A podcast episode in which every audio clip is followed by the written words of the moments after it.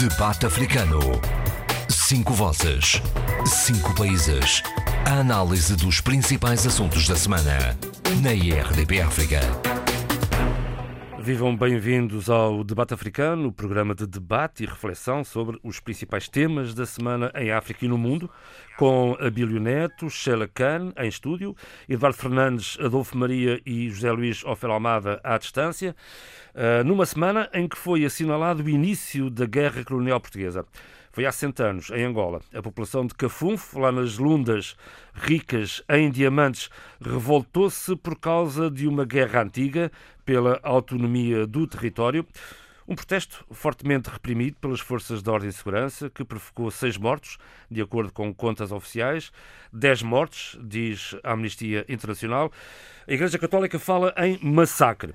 Os protestos de rua voltam, assim, a marcar a atualidade em Angola, Adolfo Maria. Exato, e é uma questão uh, grave e que se pode tornar grave, ainda mais grave. Uh, como vocês sabem, e como foi agora recordado, uh, na, na, a polícia fez um comunicado no sábado, no último sábado, né? Ela dizia que tinha havido uma rebelião armada praticada por um grupo aproximado de 300 elementos do movimento protetorado Lunda Chokwe, que é um movimento emancipalista, autonomista, independentista mesmo, é, baseando-se num protetorato, num acordo que teria sido assinado com Henrique de Carvalho no século XIX. Bom, e, e portanto esse ataque que foi às quatro da madrugada e procuravam ocupar as, a, a esquadra policial. E, e portanto em resposta eh, as, as, forças eh, policiais é, mataram, é, resultou, resultou a morte de quatro cidadãos, etc. Bom, o que é, os, o que é os, certo os é números depois uh, uh, divergem. Os números divergem, exatamente. Exatamente. Portanto, por, por exemplo, fala-se os indivíduos, José Mateus Zeca Machima, que é o presidente do movimento protetor da Lanchoc, diz que desapareceram corpos da morgue, etc., e que há cerca de 20 é. Isso resta a comprovar, mas também não, o governo não facilita inquérito, não é? Mas, Adolfo, a insuspeita, é. a insuspeita Igreja Católica fala em massacre. Exato, eu já. Essa é que é portanto, e aí, não, e o que é interessante é que começa a haver também, eh, digamos, eh, a partidarização eh, uhum. da sociedade civil é muito pronunciada, inclusive na Igreja Católica. Uhum. Uh, os bispos que se pronunciaram foram o de Saurimo, o do Dundo, uh, também o de Cabinda, Cabinda por solidariedade, uh, e o do Mochico. E realmente um deles é o, o da Diocese do Dundo, é o vice-presidente da CEAS, da Conferência Episcopal de Angola e Santo Tomé, e chocado e consternado, enquanto o Bispo Saurimo fala em massacre, né? e havia, não havia necessidade de tanta violência. Portanto, são quatro bispos que uh, se uh, denunciaram. É, denunciaram a quente, é verdade, mas uh, certamente que nem as mortes são as que foram anunciadas pela polícia e possivelmente também não serão as mesmas anunciadas pelas forças, pelo, pelos rebeldes que atacaram. Agora, isto, o que em vez de se pensar que haveria, digamos, uma preocupação das autoridades em resolverem eh, os problemas, eh, porque na base disto estão realmente condições concretas para a, a revolta, eh, o, o, que é que sucede? O, o, o Comandante-Geral da Polícia Nacional de Angola, Paulo de Almeida, que até no primeiro comunicado tinha sido relativamente moderado, fez uma conferência de imprensa na terça-feira em que ele uh, uh, diz uh, criticou todos os que têm repudiado a, a ação da, da, da, polícia e com, com frases muito agressivas estão a dizer que a polícia mata. Eles não foram lá com lenços brancos. Ninguém aqui perguntou como é que estão os nossos feridos, os nossos da polícia. Não é? Aqueles que tentarem invadir as nossas quadras é? Vão ter uma resposta pronta e eficiente. Se você atacar o Estado angolano com faca, ele responde com pistola. Se estiver, com, se estiver a atacar com pistola, responde com a AK. E se você estiver a atacar com a AK, ele responde com bazuca. Foi assim a conferência de imprensa. São frases dele. É verdade, é, é verdade, sim, senhor. É, é, bom, é, mas o que é certo é que isto também está a provocar reações na, na, na, sociedade civil também, e, e sobretudo na parte partidária. A Casa CE exigiu um inquérito e a UNITA enviou deputados à Lunda, que aliás ficaram bloqueados na, na sua ação de, de, de, de inquérito. Mas eu estava a falar precisamente da, da reação do, do Comandante-Geral da Polícia na terça-feira, em conferência de imprensa, e no mesmo dia, o Ministro do Interior, Gênio Laborinho, também diz que as pessoas envolvidas no ato de, de sábado são apoiadas por forças estranhas que têm interesses nos recursos naturais. E usou outra, uma linguagem que diz, uh, diz ele então, uh, uh, julgam que nós vamos, uh, vamos conversar? Não, não vamos nada conversar. E uh, não há conversa com esta gente. Porque esta gente o que lhe interessa é o garimpo onde os estrangeiros dominam e comandam os angolanos que ali vivem. Frase de, do Ministro do Interior. Quer dizer, não há, não, há ali uma, ver... não há ali uma questão nacionalista, chamemos-lhe assim. Quer dizer, essa terá sido, digamos, a origem, mas uh, ultrapassa uh, uh, Sim, esse sentimento. claramente.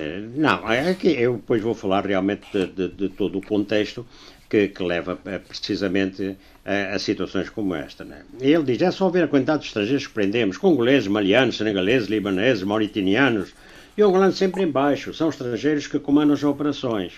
Bom, e acusou também os deputados da UNITA, diz que querem uh, fazer ainda mais confusão. Uh, os e diz ele, os deputados têm que ter autorização do Presidente da Assembleia Nacional para saírem. Ah, é? Mas estes deputados. Diz, é, isso é a frase dele. Mas estes deputados foram lá de forma ilegal. Para fazer o quê? Mais confusão, disse o Ministro do Interior. Ora, eh, Joaquim Nafoia, eh, que chegou a, a, a Cafunfo, mas que está, está lá bloqueado, choviando uma delegação da UNITA, ele diz: Eu aconselho o Ministro do Interior a arranjar um professor de Direito para receber aulas sobre o regimento interno da Assembleia Nacional. Ele está totalmente equivocado. É, e o ministro faltou ao respeito aos deputados que são eleitos pelo povo. E, e, e agora, é, é, pergunta ele, quem tutela a polícia da Guarda Fronteira, a polícia e a, migra, e a polícia de migração é o ministro. Então, o que é, como é que os estrangeiros entraram? Bom, uh, e como é que ele então permitiu que os estrangeiros se infiltrassem no meio do protetorado, protetorado para assassinar as pessoas, etc. Bom, Ora, o, eh, portanto, vê-se que há uma, eh, uma intenção muito dura, eh, uma intenção de, de, agir muito duramente. E aqui a, a, diferença, por exemplo, em relação ao Cabo Delgado, são várias, não é? embora de comum, o que é que há? Há uma situação económica e social hum, que sobre a, eh, a, qual as autoridades angolanas nunca prestaram atenção. Hum? E aquela terra é uma, tem sido uma terra de saque. É? Foram os generais da UNITA que saquearam quando foi da Guerra Civil, juntamente com os generais uh, de, de, de, do governo. Hum? Uh, o garimpo ali está instituído, portanto, há realmente uh, entrada maciça e saída, entrada maciça de pessoas que vêm uh, de, de, de, de, vários estrangeiros, que vêm, mas sobretudo congoleses da República Democrática do Congo, que vêm extrair dali as riquezas, sim senhor. Portanto, entram os estrangeiros e saem, e saem, e saem pedrinhas, saem, saem diamantes. É um, território, Bom, é um território que as autoridades policiais têm dificuldade em controlar? Têm dificuldade porque até as próprias autoridades também estão nas escandongas, né? Ela, elas, ela, muitas delas são, são cúmplices deste tráfico, então onde circula tanto, tanta riqueza, tanto dinheiro, é? e se não, sabendo nós que há tanto suborno e tanta corrupção em todo o país, em Angola, numa zona essa tão, tão permeável e tão é, certamente que tudo, de, muito de que isto sucede de contrabando, de entradas ilegais de, de, de indivíduos, etc. Tudo isso é feito com, com, com, a cumplicidade de muitas das autoridades, não digo todas, mas hum. muitas. Bom, e o que é que o povo vê? Eu agradeço que, que, termine, por favor. Estamos já a passar a palavra também a outros, por favor. Está bem. É, quer dizer, vê que realmente há saída daquela riqueza e isso não, não, não, a contrapartida, eh, digamos, económica e social não aparece. Não há hospitais, não, não há medicamentos, não há estradas, não, não há luz, não há água. Quer dizer, portanto, isso é terreno para uma série de demagogos ou indivíduos que têm interesses políticos e também económicos, eh, realmente arrastarem consigo eh, eh, as massas populares para o protesto. Sheila, foi, foi mais ou menos assim que as coisas começaram há três anos em Cabo Delgado, no norte de Moçambique, e hoje é o que nós vemos, não é? Bem, uh, bom dia a todos. Primeiro, eu, Adolfo, chamou aqui a atenção para duas, uh, duas dimensões que me parecem muito semelhantes com o que se está a passar Uh, em Cabo Delgado. A primeira é uma zona riquíssima em termos de, de, de matéria-prima, em termos de recursos naturais. E a segunda questão, importantíssima, que o Adolfo também referiu, é esta desigualdade e esta pobreza que as populações sentem ao nível social, ao nível económico, cultural, ao nível até de uh, instituições de apoio às suas vidas. Estou a falar de saúde, estou a falar de educação e todos os outros uh, uh, aspectos que estão relacionados com a organização social de, de, de, uma população. E, logicamente, estas desigualdades e estas, um, eu até digo, injustiças sociais, porque a população vê uns que muitas vezes são de fora a tirarem a terem privilégios e a terem mais proveitos do que a própria população e a perceber que o governo e que as instâncias políticas e não só, e todas as outras uh, instâncias relacionadas com o governo não fazem nada ou estão distraídos a olhar para o lado. E Cabo Delgado assumiu a dimensão que assumiu, porquê? Em primeiro lugar, porque a própria uh, uh, mediatismo internacional ou melhor, o jornalismo de investigação, as ONGs, o, o, o a, a, a, a, sociedade civil moçambicana foi sinalizando muito o que se estava a passar em Cabo Delgado, mesmo ao nível da academia, muitos dos académicos, eh, não só em Moçambique, mas no, no, em universidades atentas à questão uh, do continente africano, e nomeadamente a questão a estudar o que se passa em Moçambique, começaram a trazer para o plano da arena pública, nacional e internacional o que se estava a passar em Cabo Delgado.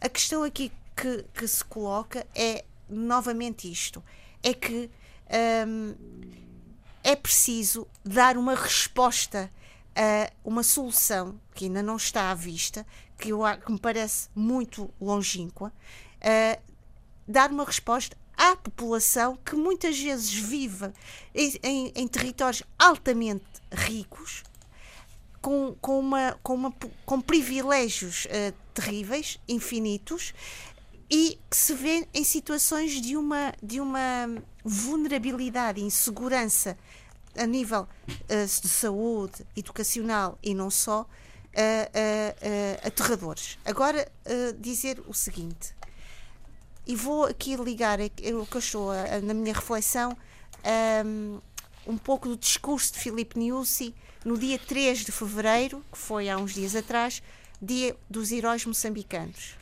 E que Filipe Niusi exortou os jovens, e ele fixou bem a janela etária, dos 14 aos 20 anos, a regressarem às suas comunidades e que serão acolhidos sem nenhum tipo de retaliação.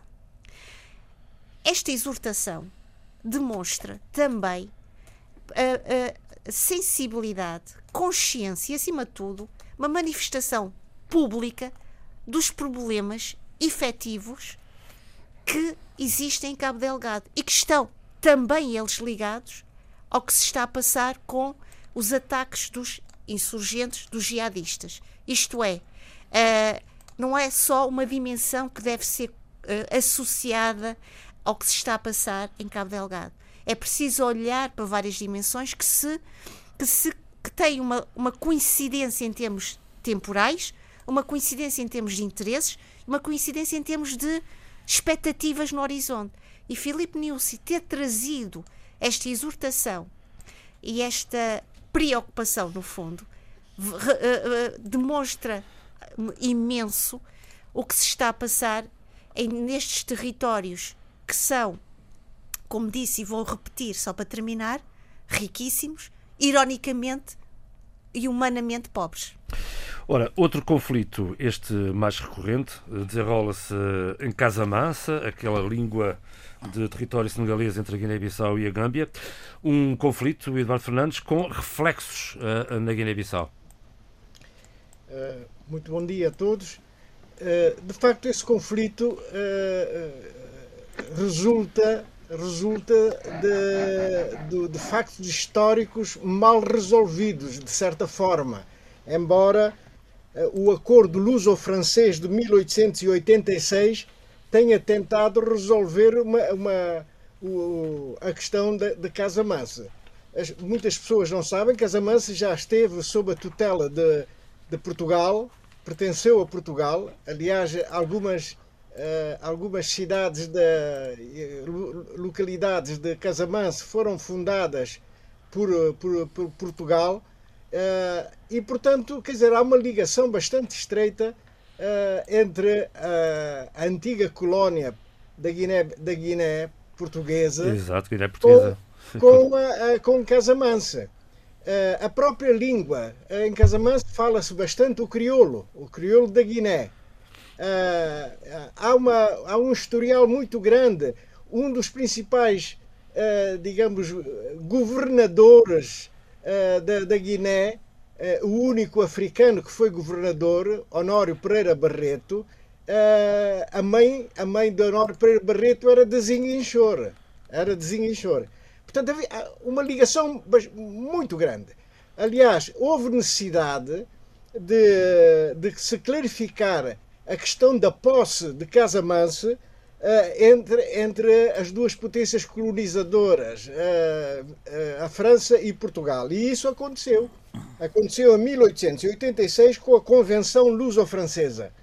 E, e foi a partir desse, de, de, de, dessa convenção e depois da marcação de fronteiras que demorou mais de cinco anos, a fronteira norte da Guiné, que, digamos, os, atuais fronteiras uh, foram fixadas entre os territórios dominados pela França e por Portugal na, na, na, nessa região da África Ocidental.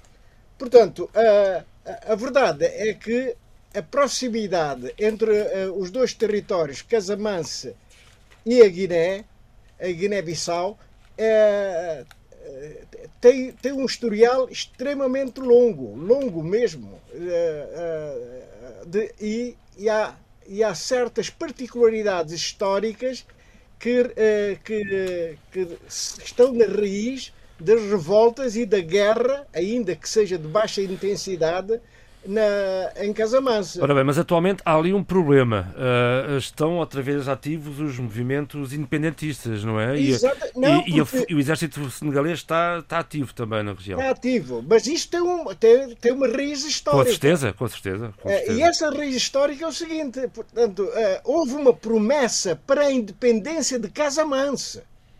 E quem é que prometeu a, a independência da Casamansa? Foi Leopoldo Sedar Senghor. Pois, há mais de 60 anos. Portanto, em 1960. E, e, Olha e aquilo, foi dito, isso, aquilo que foi dito aos líderes de Casamance foi o seguinte: não, vocês uh, uh, vamos para a independência, uh, Casamance fica temporariamente integrado no Senegal, mas daqui a 20 anos nós damos, damos a, a, a, vossa independência. O que não foi cumprido. O que não foi cumprido. E não foi cumprido por várias razões. Uma delas da ordem económica. É que a Casa Manse é o celeiro do Senegal. Sem, os, sem a Casa Manse, o Senegal tinha gravíssimos problemas de alimentares, não é? Eh, de, de, de abastecimento. Portanto, evidentemente que nenhum, nenhum presidente cumpriu a promessa de Leopoldo Sedar Senghor ao, ao, aos independentistas de Casamansa. E, portanto, daí Uh, digamos, a, a, tentativa de resolução do, do, do problema de Casa Mansa através da via armada. Mas, oh Eduardo, mas assim, uma, uma, reflexão breve. Se os rebeldes de Casa Mansa entrarem em território guineense, como ameaçaram fazer, se continuarem a sofrer ataques das tropas senegalesas, se isto acontecer, em que, eh, como é que fica Bissau e como é que fica, digamos, comprometida, se ficou ou não, comprometida a relação entre Bissau e Dakar? Não, a verdade é o seguinte: há uma acusação extremamente grave no passado. Houve uma acusação extremamente grave no passado uh, à Guiné-Bissau e, particularmente, ao ex-presidente Nino Vieira, dizendo que estava a alimentar, digamos, a, os rebeldes de Casa Mansa. Yeah. De Casa Mansa. Nomeadamente havia o problema das armas. E terá sido essa a origem da Guerra Civil em 98 com a Semana Mané. Exatamente. Portanto, a questão de Casamansa. É uma questão antiga. É uma questão antiga e, e, e, e a Guiné-Bissau, uh, quer queira, quer não, tem que estar sempre atento ao que é que se passa na sua fronteira norte, que é a maior fronteira, é? a fronteira norte. E, portanto, uh, uh, deve estar a ser seguido, e não tenho dúvida nenhuma que as Forças Armadas estão, estão a seguir de perto e provavelmente até destacamento já para, para observação no norte de, do, do país. Seja como for, há uma relação. Há, desculpa, há uma, atualmente há uma relação próxima entre o poder em Bissau e o poder em Dakar, entre, entre o Márcio Toquembaló e Macky Sall. Sim, mas uh, repara o caso de, de, de, de Casamansa. Casamansa uh, uh, tem problemas com o próprio presidente do Senegal, não é? O que coloca problemas a, a Cissou eventualmente. Era aí que eu queria chegar. Exata, exatamente. Portanto, a, a, questão casamancense já vem desde os anos 40. Dos anos 40. Eh, por várias razões. Eh, uma delas é cultural. Casamance é, é, é essencialmente a, religião não é toda islâmica. Há uma forte presença de igreja católica, sim, sim. cristã, né? cristã. Uhum e católica particularmente, uhum. um dos líderes mais importantes de Casamansa, Diamancune, Diamancune Senghor, uh, era um sacerdote. Era um sacerdote. Portanto, ele já faleceu, uh, uh, mas, digamos, a bandeira que ele ergueu continua. Enfim, e eu... o, o, mais grave, desculpe só, João Pedro Silva, o mais grave é que Senghor, Leopoldo Sedar Senghor, prometeu independência para Casamansa 20 anos depois da independência do Senegal. Mas, mas isso, esse, esse e já... isso não foi cumprido. Dificilmente, eventualmente será. Bom, é um conflito latente, como tem sido, como é a cabinda, como, como tem sido as lundas, vê-se agora. Enfim, também em São Tomé e Príncipe e pelas águas territoriais de São Tomé e Príncipe cruza-se muito do comércio norte-sul. É uma zona sob pressão uh, da pirataria, às vezes ali mesmo uh, debaixo, a meia dúzia de milhas da costa São Tomé, debaixo dos olhos das autoridades, uh, a bom dia a todos. dizer, por muito que eu tenha estado constantemente a avisar aqui neste programa, quase que faço religião chegados a abril uh, e a maio, nos 10 ou 11 anos que estou aqui no debate africano, que trago quase que eh, religiosamente uh, o relatório uh, de risco marítimo da Aliança, da seguradora Allianz, uhum. que é o mais fiel e, e o mais, digamos que, o mais abrangente relatório sobre segurança marítima mundial e trago sempre um resumo relativamente à, situação na zona do Golfo da Guiné. O último relatório foi demolidor eh, relativamente ao, àquilo que está a acontecer eh, no Golfo e eu, ao longo de 2020, eh, sobretudo a partir de agosto, fui chamando a atenção para a constância de identificação e de tracing, ou seja, de segmento de situações de tráfico de drogas uh, através de uh, transbordo uh, da droga vinda da América Latina no Golfo da Guiné para subir para a Europa. E, e, e, grande parte desse tráfico já começa a ser identificado como um tráfico que vem efetivamente do Golfo da Guiné. E em novembro deste ano falei aqui e dei do realce, do ano passado, aliás, 2020, e dei realce ao facto de um navio porta-contentor chinês ter sido hum, interceptado. interceptado, assaltado Por, pelos piratas e a dentro das nossas foi, águas territoriais, dentro das águas territoriais de São Tomé e Príncipe, 85 milhas. Exatamente.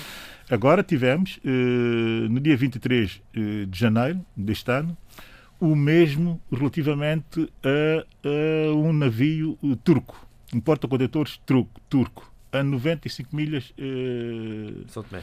Da nossa ilha de São Tomé, dentro das nossas águas uh, territoriais. Desta vez, uh, desconhecendo-se uh, de facto o que aconteceu com, A tripulação. com, com a tripulação do navio chinês, soubemos que um foi evacuado, gravemente ferido, de- do hospital de São Tomé e, e Príncipe, e agora temos a lamentar uma morte por via desse assalto Ao navio turco.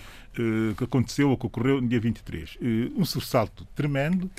O governo turco a tentar posicionar-se de alguma forma relativamente à situação e eh, os operadores, eh, os armadores eh, e uma série de entidades internacionais finalmente a virarem-se eh, de forma aberta e pública para um problema que começa a ser de facto um problema eh, global que é eh, a instabilidade marítima, ou de circulação Que marítima. não é de agora, aliás. Andamos a falar nisso. Não é de agora, mas eh, o Golfo da Guiné não vinha sendo entendido como o ponto mais crítico de, de- de- nem de tráfico, eh, nem de instabilidade eh, de circulação marítima, mas passou desde há quatro anos eh, para aqui eh, a ser de facto um dos pontos mais quentes, eh, negativamente quentes, como é evidente, eh, relativamente a esse tipo eh, de situação, esse tipo de situação de grande risco de circulação eh, marítima. A minha questão é eh, a seguinte: Eh, nós tínhamos eh, do lado do Índico um problema, esse problema eh, ganhou uma dimensão mediática global e passou a ser um problema eh, partilhado por todo o mundo, que era a situação da Somália, da pirata- pirataria na Somália, deu direito a documentários, a séries, a cinema, inclusive até Mas ali é o silêncio até total. e exato inclusive até a, um, a, a- a- três ou quatro livros de ficção sendo que um deles até é brilhante se quisermos eh, colocar a coisa assim e, e- e até deu direito a um filme com Tom Hanks como nós sabemos isto era quase que eh, um problema mediático diário cotidiano, todas, toda a comunicação social eh, internacional de referência seguia aquela situação. No caso do Golfo da Guiné, e já estamos com um problema desde há 10 anos, um problema grave desde há 10 anos para aqui, e não é, e não é essa projeção mediática. E aqui é que entra a, a situação da reflexão profunda que tem que ser eh, feita. O país mais vulnerável eh, do Golfo é, indubitavelmente, São Tomé e Príncipe. Nós vivemos eh, dependentes dessa nossa ligação por terra e ar com o resto do mundo. Por terra, sobretudo, e também com a costa africana, que nos diz eh, efetivamente eh, muito. Eu, até o momento, ainda não consegui perceber porque é que não há uma reação, uma reação inteligente, quero eu dizer, uma reação de visão por parte das autoridades eh, são tomenses. Não é algo que tem a ver só exclusivamente com o atual governo, evidentemente, mas é o atual governo que está a apanhar o pior da crise. Portanto, nós estando nessa posição vulnerável em que estamos, se nós, um país vulnerável como somos, é a altura de sermos nós eh, a liderarmos o processo de colocar a situação eh, grave que se vive no Golfo da Guiné na agenda mediática internacional. Mas para isso é preciso termos lideranças capazes de o fazer. Portugal, e não temos. Portugal disponibilizou uma lancha para o apoio à pirataria, mas eh, ainda assim. eh, sem Ó João, quando me perguntaste aqui em dezembro hum, qual seria a principal razão da deslocação de António Costa, São Tomé e Príncipe, e eu coloquei logo em cima da mesa a questão da segurança no Golfo da Guiné. E, e não tenho dúvidas que esse era grande, eh, a grande- o grande ponto, o grande, o grande tema, se calhar o grande assunto, o issue da, da viagem de António Costa a, Sim, a resto, ele ia assinar o acordo de cooperação técnica Naturalmente, militar. naturalmente. Eu dizia, e volto para rapidamente concluir, que eh, sendo um país pequeno, como nós somos, eh, temos que elevar os nossos níveis de credibilidade e, de, eh, e sobretudo, de confiabilidade. E quando temos lideranças políticas que agem seriamente e que são confiáveis, elas podem liderar um processo, podem e devem liderar um processo destes. Um processo regional, um processo eh, continental e um processo global. Nós temos que ter a ambição de o fazer sob pena de expormos o nosso território a coisas muito preocupantes que podem vir a acontecer não tarda nada. Isto porquê? Porque a pressão, do- na pressão, a pressão terrestre eh, no Golfo da Guiné há de ser muito feita, e, a- e essa é a estratégia normal, há de ser muito feita pelos países eh, do Golfo que têm eh, capacidade para o fazer a partir de terra, ou da terra. há pouca capacidade para projetar forças marítimas no Golfo da Guiné. Não há grandes marinhas no Golfo da Guiné. Vamos estar sujeitos, naturalmente, à cooperação internacional e isso tem que ser muito bem eh, articulado. E é aqui que entra um país como São Tomé, que devia entrar, um país como São Tomé e Príncipe, se houvesse lideranças que compreendessem isto que eu estou a dizer. Porque isto é uma questão de eh, pensar o risco e pensar como intervir sobre o risco eh, em momentos eh, críticos. Portanto, como cada país ou mesmo grupo de países vão reagir eh, pela ótica de eliminar o problema mais próximo junto à sua costa e também em terra, o que vai acontecer, muito provavelmente, e esse é o grande risco que São Tomé corre, é que os, os piratas, eh, esses malfeitores, esses violentos, vão ter que encontrar um pouso seguro fora das costas. E ali, naquele golfo, há três ilhas. Fundamentalmente, três arquipélagos. Guiné Equatorial e nós, São Tomé e Príncipe. É tentar compreender quem está mais vulnerável e quem não está. Dito isto, como é que São Tomé e Príncipe pode intervir para atenuar esse risco e para colocar uh, a situação ao nível, uh, com, como sendo uma situação de crise a nível regional, a nível continental e a nível global? Primeiro, estimular já uma conferência da Comissão do Golfo da Guiné, que existe existe e faz agora 20 anos que ela existe. Não pode estar silente no momento destes, porque o escopo dessa organização é exatamente a pacificação marítima dos países do Golfo da Guiné. Esse é o escopo principal. Depois existem outros. Logo, se ela existe, se ela tem uma estrutura, se tem uma presidência, se tem alguém, por muito que não tenha estrutura, estrutura forte, bem financiada para agir, ela existe como instituição. E deve ser através dessa instituição, onde nós temos voz, que devemos propor o início da reflexão e o início da ação para reagir a essa crise uh, no Golfo da Guiné. Se calhar a reflexão já devia estar feita, não? Segundo, segundo não esquecermos, não esquecermos que África, a União Africana, há 10 anos, exatamente há 10 anos, em 2011, propôs e criou o um relatório, que é uma, um relatório estratégico, que é uh, 2050, a Estratégia Africana Marítima Integrada, que tem lá as soluções uh, para problemas críticos no Golfo da Guiné, ou no Sul, ou até no Oeste, no Índico, de reação das forças eh, da União Africana, instrumentos para reagir eh, continentalmente. E é aqui que São Tomé e Príncipe deve intervir e deve intervir a partir desse escopo. Ser mais proativo. Portanto, nós temos a instituição, temos um instrumento que é esse, esse, esse, esse relatório estratégico de, de 2011 que projeta essa pacificação até 2050. Nós temos tudo para brilhar. Falta-nos aqui capacidade e competência nas lideranças políticas para o fazer. Eu acho muito estranho o silêncio, uh, até o momento, uh, do governo de São Tomé e Príncipe e lamento esse silêncio. Ora bem, uh, em Cabo Verde não temos este tipo de conflitos, é um arquipélago uh, colocado estrategicamente ali no meio do oceano, muito apetitoso por, por, por, por, por várias potências. Bom, não temos conflitos armados, mas uh, avançamos para a pré-campanha para as eleições legislativas, que, que, estão marcadas para o dia 18 de abril. Aqui, como faz notar o José Luís Alfer Almada, com uma febre de inaugurações. Uh, João Pereira Silva, mas antes disso queria falar do, do, do tema anterior. Com certeza, uh, faça favor. E, e, falar disso e focar a ideia na questão da reivindicação da autodeterminação dessas comunidades. Porque isso, é, isso acontece em vários países africanos. Vimos uh, no caso uh, da Casamansa, vimos no caso das Lundas, Vemos também no caso de Cabinda, vemos no caso dos camarões, dos camarões anglófonos, vemos no caso da Etiópia, vemos no caso eh, do Mali. O que é que acontece? Acontece que as populações reivindicam a independência e os Estados centrais mostram-se incapazes de de satisfazer essa reivindicação, pelas razões que já foram aduzidas pelos meus colegas, sobretudo porque muitas vezes são zonas, fontes de grandes recursos naturais indispensáveis à sobrevivência desses Estados eh, centrais unitários. Mas os Estados mostram-se também incapazes de encontrar soluções de compromisso. E uma solução de compromisso para travar as reivindicações independentistas e preservar o Estado unitário seria a autonomia.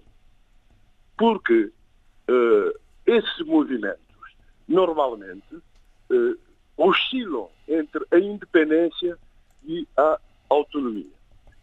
Os Estados mostram-se incapazes de descentralizar o poder, de criar várias fontes do poder, como se viu agora em Angola, eh, que os jovens estavam a reivindicar que se está a atrasar o processo de descentralização eh, autárquico, as eleições autárquicas, e, e, e portanto, eh, exacerbam essas reivindicações independentistas. Portanto, na minha opinião, haveria duas soluções. Ou a autonomia dessas comunidades específicas, por exemplo, de Cabinda ou das Rundas, como essas comunidades reivindicam, ou a solução federal, que vimos que eh, funciona bem, por exemplo, na África do Sul, eh, eh, as províncias têm autonomias alargadas, ou na Nigéria, ou até na Etiópia. Se bem que na Etiópia eh, disse que o estado de emergência e a pandemia não podem justificar a suspensão da democracia. E é estranho que o pretexto para a guerra no Tigray uh, foi que, além de reivindicações eventualmente independentistas no Estado federal, foi que eles organizaram eleições regionais. O que é um mau pretexto, uh, na minha opinião. Portanto, é essa a minha uh, posição sobre a questão, uh, portanto, dessas reivindicações nessas comunidades que, por razões históricas, repara bem, por razões históricas, o Eduardo explicou muito bem a questão da Casa Mansa, no caso uh, das Lundas e de Cabinda, foram de facto protetorados, que foram protetorados. No caso de Cabinda, durante muito tempo, Cabinda era considerada parte separada de Angola. Havia, portanto, a província de Angola e a província de Cabinda, por exemplo. Portanto, há factos históricos que sustentam essas reivindicações de autonomia. Como, como, muito bem aqui foram explicados. Olha, Zé Luís, deixe-me só, antes de passar uh, à questão da pré-campanha, o, o, o Abílio queria juntar aqui 30 segundos, uma nota breve. Uma nota muito rápida. O Zé Luís colocou o ponto da questão que é, eh, por além dos anteriores colegas terem feito brilhantes eh, análises sobre a situação. Eh, Como de resto outra coisa não seria de esperar? Não, não, não, esperaria outra coisa deles. É sempre excelência aqui nesse debate obrigada, africano. Neste debate obrigada. africano. a, nota, a nota histórica que o Idar dá diz tudo, e, mas também diz da diferença do entendimento sobre o modelo territorial pós-colonial que existiu e ainda existe, vai existindo em África. E o José Luís complementou. O José Luís colocou a questão uh, onde ela tem que ser colocada hoje, que é que modelo territorial para o pós-colonial africano. territórios. Andamos a discutir uh, em alguns países onde se pode discutir, tarde, tarde e muito tarde, a questão da, do federalismo, a questão da, uh, das autonomias, a questão até da etniciza, etnicização do próprio Estado ou de regiões uh, do Estado, dentro de um Estado. E não o fizemos de início porque construímos novos Estados com base numa ideia de centralidade ou de centralismo que era ideológico. E é preciso dizermos isso com, com, todo, com, todo, com, todas as, com todas as letras. Que era profundamente ideológico. E a verdade é que nós não ultrapassamos esse preconceito ideológico relativamente à construção do Estado, mas também do exercício do poder pela cidadania.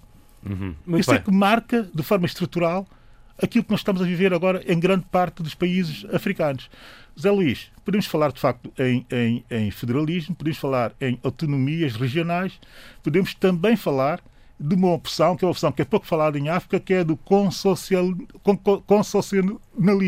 que é aquela coisa que existe na Bélgica, aquela coisa que existe Bélgica, em muitos senhor. países do Pacífico, pequenas ilhas que vivem eh, essa realidade de, dessa forma. Existe na Suíça, existe uma série de soluções que, são, que funcionam e que existem também em África. Não nos esqueçamos. Só que em África não há belgas nem suíços. Não, mas existem, mas existem uh, chuanas, uh, no Botsuana, existem outras etnias que vivem sob o concessionalismo. E em que é que consiste essa diferenciação? É Muito reconhecer, rapidamente, deixar... é reconhecer, de facto, o, o, o, no, no, diferente, no étnico e até no territorialmente, na, na relegação territorial histórica, uh, poderes poderes de quê? De interagir de forma igualitária com o governo central. A verdade é que o Seret Skam teve a perfeita noção disto, daí o modelo Botswana funcionar, e tive pena que o Senghor não tenha tido uh, uh, a visão de institucionalizar aquele compromisso com Casamanso. Para a independência, até para a autonomia, uma autonomia muito mais profunda e muito mais alargada. muitas coisas que hoje se passam Agora, naquela convém naquela também se perceber Rápido, o perfil dos líderes africanos que fizeram este tipo de propostas. Ah, pois é. Seret Skama e Leopoldo Senghor. Pois é. Muito bem, Zé Luís, eu gostei da palavra, vou devolver já. Uh, para então avançarmos ah, para, para um tema que me tinha proposto, que é relativo à pré-campanha eleitoral para as eleições legislativas de 18 de abril, com uma febre de inaugurações. Exatamente. Uh, vou entrar já no tema, só dizer isso a propósito do tema anterior.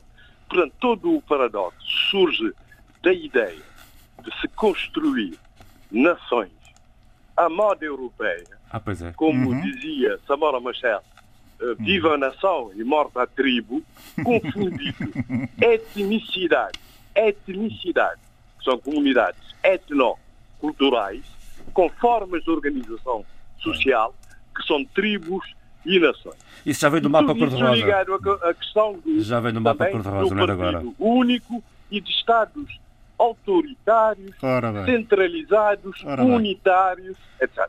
Agora, entrando no tema. Ó oh, Luís, só Portanto, uma coisa. Como... Diga, diga. Sim. Força. Sim, sim. Sheila. Conseguem ouvir-me? Faz favor, Sheila. Princípio de Samora Machel que lhe trouxe muitos problemas, porque matar a tribo significa matar muitas uh, particularidades identitárias, culturais que e é comunitárias. étnicas? Uh, ok, não vamos agora discutir uh, conceitos aqui, senão não saímos daqui. Uh, okay. Acima de tudo, e, o tempo, e o tempo passa rápido. Exatamente, mas é também preciso lembrar isso, ok? Muito bem, Zé Luís, faça favor, temos oito minutos sim, sim, para sim, terminar esta primeira parte. Nós, nós estamos a assistir em Cabo Verde, portanto, a uma série de inaugurações, na minha opinião, legítimas, porque é um governo que quer renovar o mandato, portanto, tem que mostrar a obra feita. É um clássico. É, é, um clássico, Portanto, São Luís. É um clássico. É um clássico. Portanto, pode ser acusado de eleitoralista. O que interessa é se a lei eleitoral, o calendário eleitoral, está a ser cumprido ou não. E no seu ponto de vista e, está? Como vimos com a nomeação do antigo Presidente da Câmara da Praia para governador do Banco de Cabo Verde, aquilo foi legal. Pode ser imoral, o que se quiser, ou é eticamente censurável, mas legal, a lei foi cumprida, estava a ser cumprida. E no caso dessas inaugurações, também. São muitas inaugurações. José Luís, quer, quer, quer, destacar alguma, quer destacar algumas, mas duas ou três, só para percebermos o que é que estamos a falar? Por exemplo, o Centro de, de Mundial-se da cidade São Vicente, muito bem. Portanto, agora uma, obra, barragem... uma, uma, obra cofinanciada pela cooperação portuguesa? Aham, exatamente. Uh, a barragem aí uh, em São Miguel e as estradas de acesso, várias estradas também, uh, inaugurações de, equipamentos Muito bem. no Hospital da Praia, etc. Muito bem, vamos Só então. Ao... Espero o, o, que a lei diz, por isso é que eu falei de calendário Sim, eleitoral é que, a partir de 60 dias antes uh, das eleições, do dia das eleições, não podem ser feitas mais inaugurações uh, nem, portanto, lançamento de primeiras pedras e etc. Era isso que eu queria destacar e eu lembro um incidente que houve uh, anteriormente, no governo anterior, em que se quis fazer uma inauguração da casa de uma uh, casa para todos. de umas obras de casa para todos e que estava dentro do calendário eleitoral, portanto, a Comissão Nacional de Eleições, portanto, não permitiu que isto fosse levado a cabo. Espero, portanto, que a lei venha a ser uh, cumprida. É isso que queria dizer sobre essa questão. Vamos uh, encerrar esta primeira parte do debate africano, que está sempre disponível em rtp.pt barra RDP África, em podcast. Uh, aqui na segunda parte vamos, uh, vamos falar também do 4 de Fevereiro e a oportunidade para várias manifestações contra o EMPLA, também o caso da Frescomar em Cabo Verde, ainda a questão da cidadania, uma questão que é sistematicamente levantada pelo, pelo Abílio Neto, e bem, e também, também uh, de, de Moçambique a questão uh, da Renam, que se é um partido militarizado ou não, em breve vamos ver o que é que vai ser daqui. Até já, continuo com o debate africano em www.rtp.pt. Nesta segunda parte, Adolfo Maria, vou, vou voltar a si para o ouvir relativamente um, há um tema que, aliás, eh, que é comum a todos, e antes disso eu peço desculpa, uh, queria ouvir-vos a todos brevemente, antes de depois voltarmos aos temas internos, que é a questão da democracia do relatório de, do Economic um, Intelligence Unit, uh, que, que, nem Portugal escapa nesta, nesta, nesta, nesta classificação. A democracia está mal em todo lado. Olha, Adolfo, vou começar por si. Em Angola, como é que está a democracia? Sim, é, brevemente. É, é, uma observação breve desta questão. Sim, Exatamente. Sim, sim, é? De vez em quando nós, um, alguns de nós. Bom, mas é, vamos lá ver. O, é, esta questão do relatório da, da democracia, a percepção da democracia, etc. Bom, quer dizer, são, para mim não me, não me não me trouxe nada de novo, não é? Quer dizer, o que é que sucede? Uns, os nossos países, uns sobem um bocadinho, outros ficam ali mais. De, e depois há sempre Cabo Verde, que fica já na, no pelotão do, dos avançados. Uh, no que respeita a Portugal, vi que havia uma. Era, era a questão dos, do, dos decretos sobre confinamentos, portanto, nada de especial, e também, se calhar, aquela, aquilo, a maneira como foi tratado o falando do CEF Sim, não, não deve ter ajudado com certeza. Não ajudou com certeza alguém disse. Não, não. Acredito que não. Exato. Agora, uh, no, é, dizerem que Angola é um, é um Estado de, ainda autoritário, é sim senhor. Quer dizer, isso é que o, o, o angolano tem de reconhecer.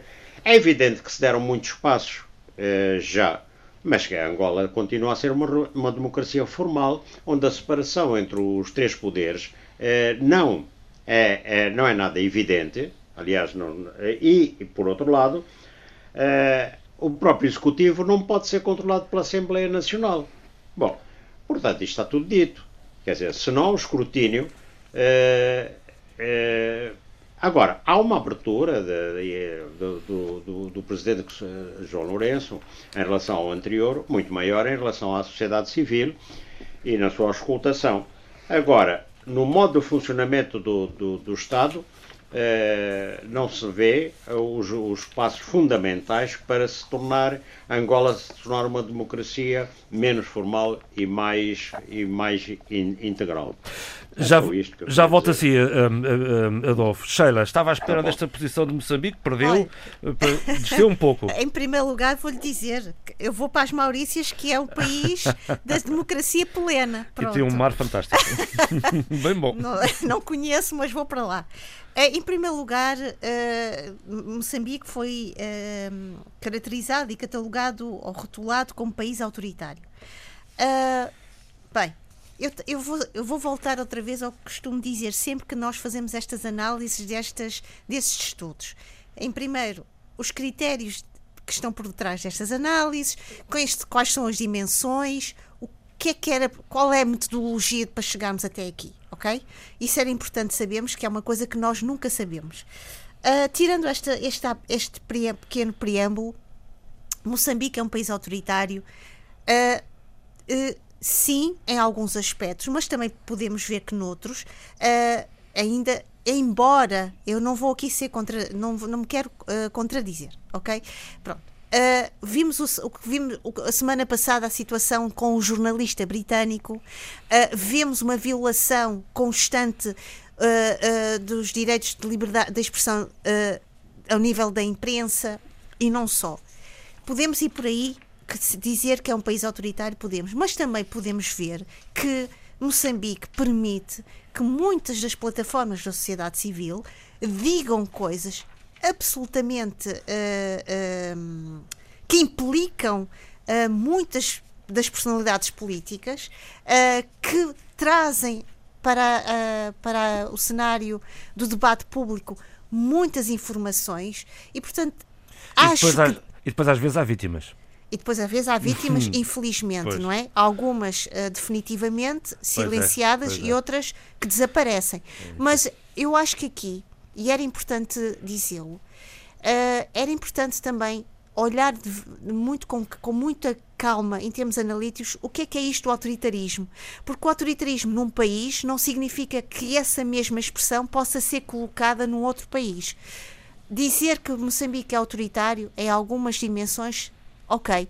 Agora acho que deveríamos abrir mais este conceito, discuti-lo melhor e perceber que, as metodologias por detrás Sim, e os critérios de análise por, por trás deste, destas conceptualizações. Muito bem. Breve comentário, José Luís, eh, depois Eduardo Fernandes.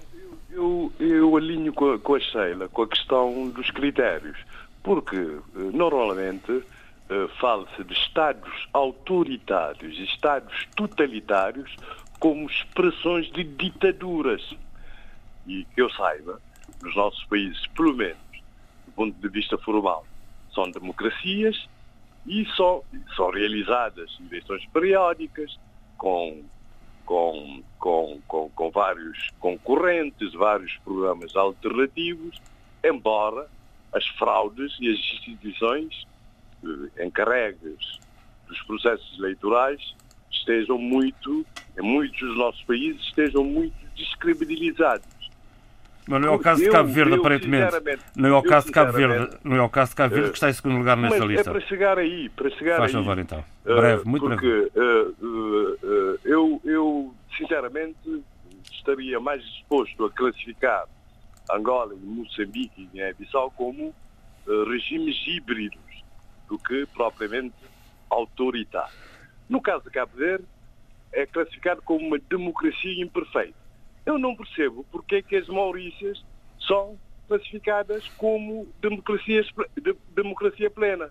Porque a razão fundamental que é aduzida é que, eh, por causa dos, do, do estado de emergência, do estado de calamidade, são restringidos direitos, liberdades e, e garantias, mas o, o, estado de emergência, o confinamento geral e as restrições das liberdades económicas, das liberdades civis e etc.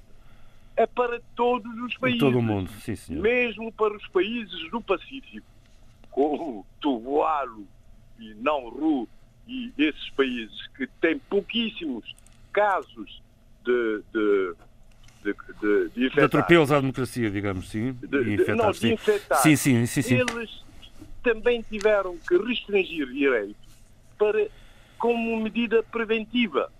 Como medida preventiva. Por isso não se percebe. Então. Resumindo, Cabo Verde está bem classificado, José Luís. Não, Maurícias não, não, não, não, não aplicou o confinamento, não restringiu direitos. Sim, isso previamente. Cabo Verde, portanto, desceu uh, dois pontos. Não percebo exatamente porquê, porque até uh, durante o estado de, de emergência, durante uh, o estado de calamidade sanitária, foram realizadas eleições uh, autárquicas, ninguém reclamou contra as eleições autárquicas no sentido de ter havido fraudes ou irregularidades graves, por isso eu não, sinceramente, Sim, não percebo. E, e o mesmo acontece em Portugal, em que também foram realizadas eleições presidenciais. E no Brasil também foram realizadas eleições. Eu- a não ser que este- a não ser o que este- caso que este- da Lex Saab, da Lex Saab tenha influído nisso.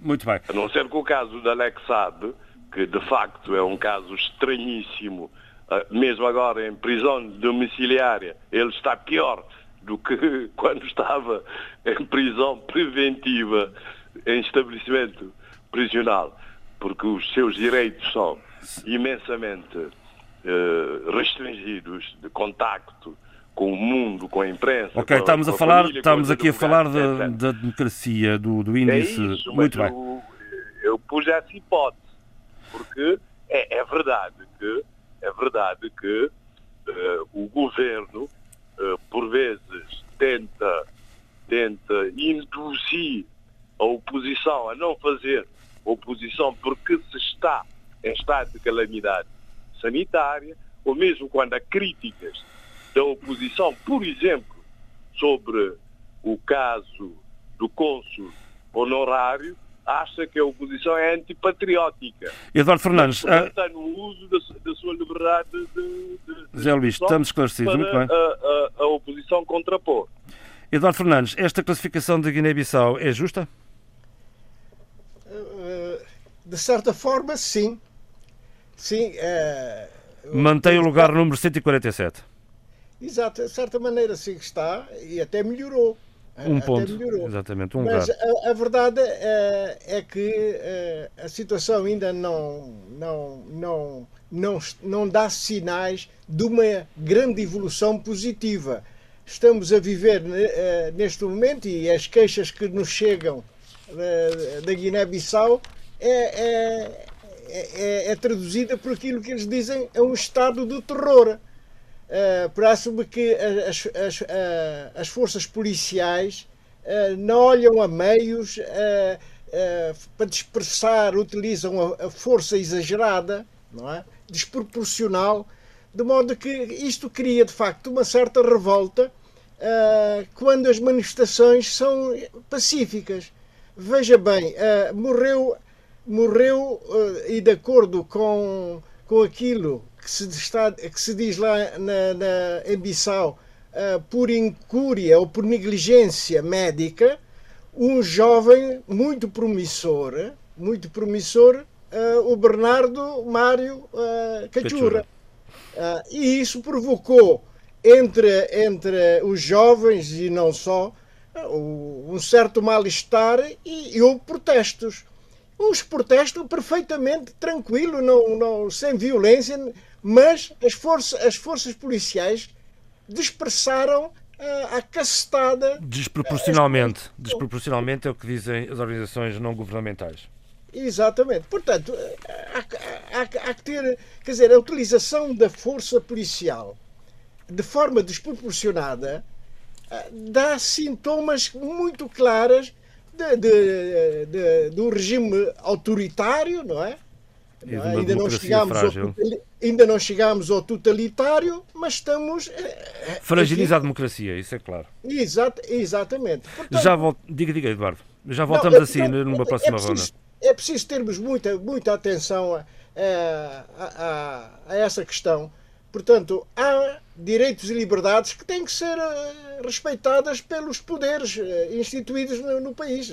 Não, uma manifestação, desde que tenha a devida autorização por parte da, das autoridades, nomeadamente as autoridades do, do, da administração interna, está legitimamente e pode se manifestar. Agora, não, a polícia não pode, por qualquer motivo, quer dizer, sem que tenha havido uh, algo que pusesse enfim, em risco a, a, a vida do, dos outros cidadãos ou coisa assim, desfazer a dispersão com uma violência inusitada. Já voltamos a Bissau, Eduardo. Eu queria ouvir também o Abílio Neto, se bem que São Tomé e Príncipe não tenha sido avaliado neste índice. Dois minutos, Abílio. Não, nós não estamos, não estamos nesse índice e lamento... Estou muito à frente. E lamento, não, lamento é que nós estejamos. Nós temos que... Enfim, esses índices servem exatamente que, era, que é para uh, calibrar o estado, enfim, das democracias, dos regimes, e dos modelos e dos sistemas. Abilo, o que é que explica esta ausência? Uh, enfim, eu não consigo, não consigo muito, muito honestamente uh, compreender uh, essa ausência, a não ser a nossa, a nossa falta de protagonismo ao nível internacional. Não nos, não nos conseguimos projetar como o país relevante. Quer dizer, há países muito mais pequenos que nós que estão lá nesse, nesse, nessa tabela, nessa tabela. e são avaliados considerando, enfim, a sua importância estratégica, apesar da sua pequena uh, dimensão. Importância regional o que, nós também. temos que, o que nós temos que fazer, e eu dizia isso um bocadinho quando fiz a outra intervenção, nós temos que ser protagonistas. E não temos que ter medo de ser avaliados uh, por organizações internacionais, por instituições e pelo que seja. Temos é mesmo que ser uh, protagonistas e perceber que essas avaliações são referenciais uh, para nós. Neste caso concreto, uh, deste relatório, que eu enfim, apreciei, e como faço todos os anos, quando ele sai, tem que fazer avaliação de risco de muitos países africanos, enfim, até profissionalmente, e, e, serve de referência para muitos analistas uh, de risco que trabalham o Para isso é que existem estes relatórios, de resto. Naturalmente, e até facilita bastante o trabalho. Mas uh, a verdade é que por trás do relatório há coisas uh, que não estão no, no, no, relatório. A situação africana não é efetivamente fácil. Eu tenho um colega, também na lista de risco, um africano do Ghana, que está, nesta altura, a fazer um relatório próprio, enfim, por sua própria iniciativa, que ainda não está concluído, mas que é uma espécie de índice de qualificação dos diversos partidos e organizações políticas, se quisermos, partidos, frentes, o que seja, em África. E neste momento nós temos no continente qualquer coisa como 212 frentes, sendo que 70% delas são frentes populares revolucionárias e quase que 82% a reivindicar, a reivindicar identidades territoriais ou históricas ou étnicas. Logo, e sendo que também que Onde 62%, é rosa, sendo é? que 62% delas, isto tudo tem que ter muito que ver com o estado do continente, sendo que 62% delas são uh, forças uh, ativas, são forças ativas ou atuantes uh, nos territórios onde têm, onde têm implantação. O que é que isso quer dizer? Que existe aqui uma espécie de rebeldia contra o Estado, ou contra os Estados, dentro do, do, do, do continente. E essa rebeldia permanente só aumenta o risco de conflitualidade. E nós estamos a assistir isso em todo o continente africano. E falamos sobre isso na primeira parte do, do programa. E o Portanto, que é, o reflexo, que é o reflexo disto. Mas para se perceber, eu vou dar aqui só Breve, um, um exemplo, um exemplo rápido. rápido uh, também do relatório do, do Armed Conflict Location and Event Data Project, que diz só o seguinte: em 2019 houve 21.600 incidentes armados ou conflitos armados em, em 2019 em África. 21.600 21 incidentes armados ou conflitos em África. Isto até 30 de novembro de 2019. Acontece que em 2020 aumentou quase 36% esse número de conflitualidade. É evidente que o Covid eh, tem aqui alguma influência, mas não é só o Covid que tem influência. Há mais Há coisas por trás. Há coisas que são estruturais, estruturantes por trás. Logo, convém, como Zé Luís disse, e bem, quando fez a análise da situação, há pouco, uh, olhar bem para o que está a passar na Etiópia, nos Camarões, uh, em uma série de territórios que estão com este problema. Fora a questão do jihadismo internacional, que está a entrar pelo continente adentro e a descer para o sul de forma bastante oh, agressiva. Ó oh, oh, Bílio, deixa-me só dizer, ó oh, Bílio e para o João, o mapa cor-de-rosa para todos, mas como vocês estão os dois neste momento na, na, na, na Força, no diálogo, todos vá. aqui. Pronto, mas para todos, vá. Uh, o mapa cor-de-rosa pode ter até estar, estar esbatido, mas as consequências e as, as fantasmas e os espectros desse, desse é. mapa não desapareceram. É. E a realidade e o nosso presente, cada vez mais, nos demonstra que esse imaginário tão tão remoto continua tão presente na, em todas estas dimensões que nós estamos aqui a- Afinal- a, a deba- a debater. Afinal, o imaginário cor-de-rosa Deixa-me só dar só dar essas duas notas que, Para 15 segundos, que é uma resposta cheia, que é uma resposta Sheila e também uma, uma, uma- um momento de reflexão para os nossos ouvintes. Entre 2019 e 2020 acrescentaram-se mais 270 milícias em todo o continente africano. Milícias atuantes, ativas. 270 milícias, as 620 que já existiam. Olha. Atenção a esse, a esse dado. Segundo, no continente houve mais, de 2019 a 2020, houve mais 261 protestos acrescentar aos 169 que já tinham existido em 2019. É- é Isto tudo reflete o mal-estar social, político, mas também por trás, eu não quero ser marxista, económico que se vive Muito bem. no continente. Vamos Mas encerrar este mas capítulo. tive que ser marxista, não é? Está bem. O índice de democracia da Economist Intelligence Unit baseia-se na avaliação de cinco categorias, a saber, processo eleitoral e pluralismo, funcionamento do governo, participação política, cultura política e liberdades civis. E por aqui me fico. Adolfo, volto a si para falarmos da sua Angola ah, e É. ah, não é?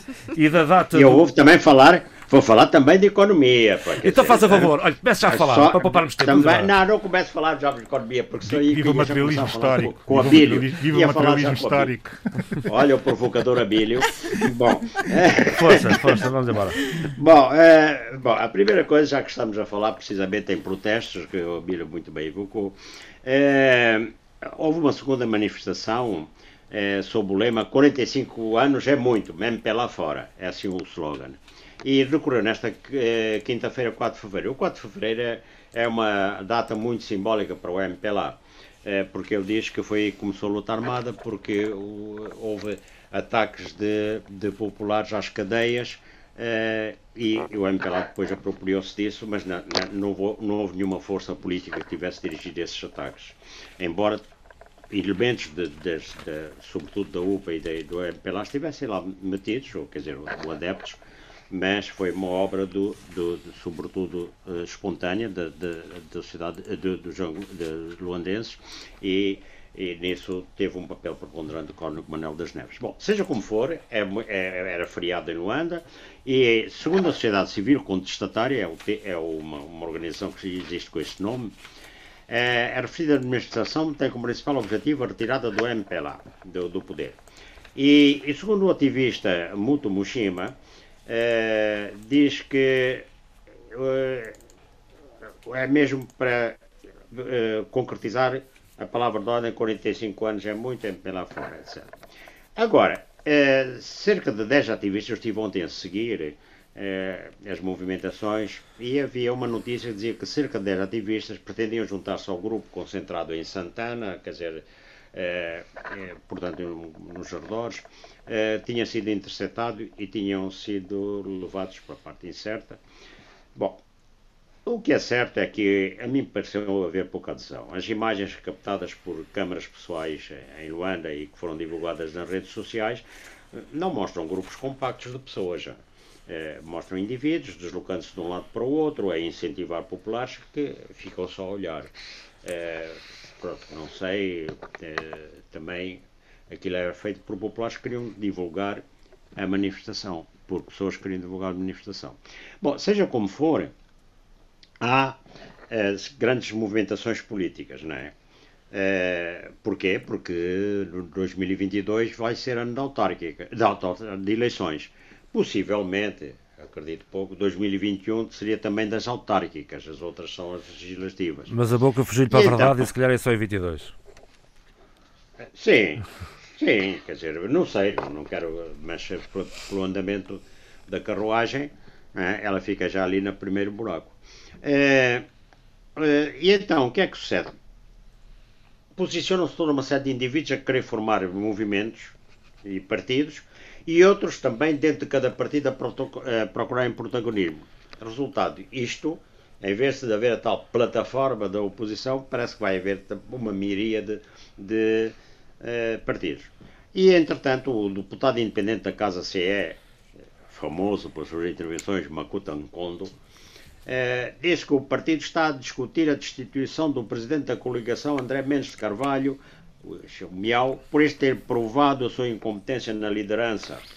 E diz ele, eles, os da, os da, coligação, os da coligação eleitoral, né, eles estão, é, falam abertamente e eu acompanho. E como se aproximam as eleições, querem mesmo a sua substituição. Isto diz é, Makutan Kondo.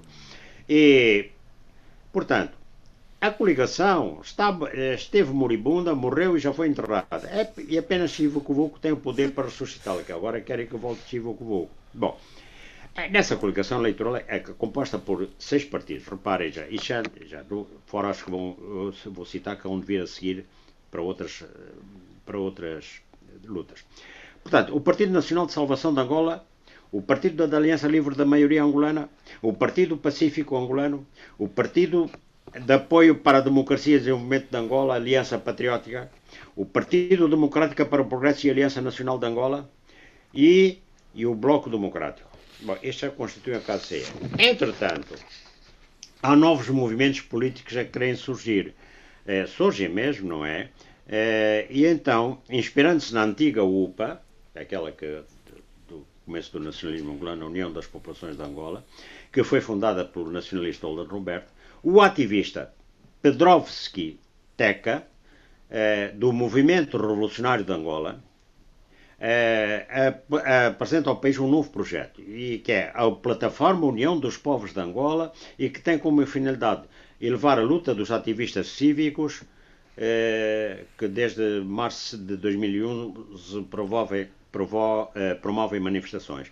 E os jovens revuos do Movimento Revolucionário Angolano eh, diz que nunca tinham apresentado uma plataforma e agora temos como objetivo o poder, diz eh, Pedrovski. E a intenção é transformar a UPA num partido político que vai congregar os revuos todos, e todos os cidadãos que não se revêem nas atuais formações partidárias. E o programa é a defesa da identidade cultural angolana, eh, está presente na agenda desta plataforma. E então, o Estado angolano tem também agora, de, já não legaliza partidos desde 2017, mas apareceu agora o Partido do Renascimento Angolano Juntos por Angola, para já, não é? E esse já sabemos que, da Belchivoku, que não conseguiu ser admitido uh, juridicamente.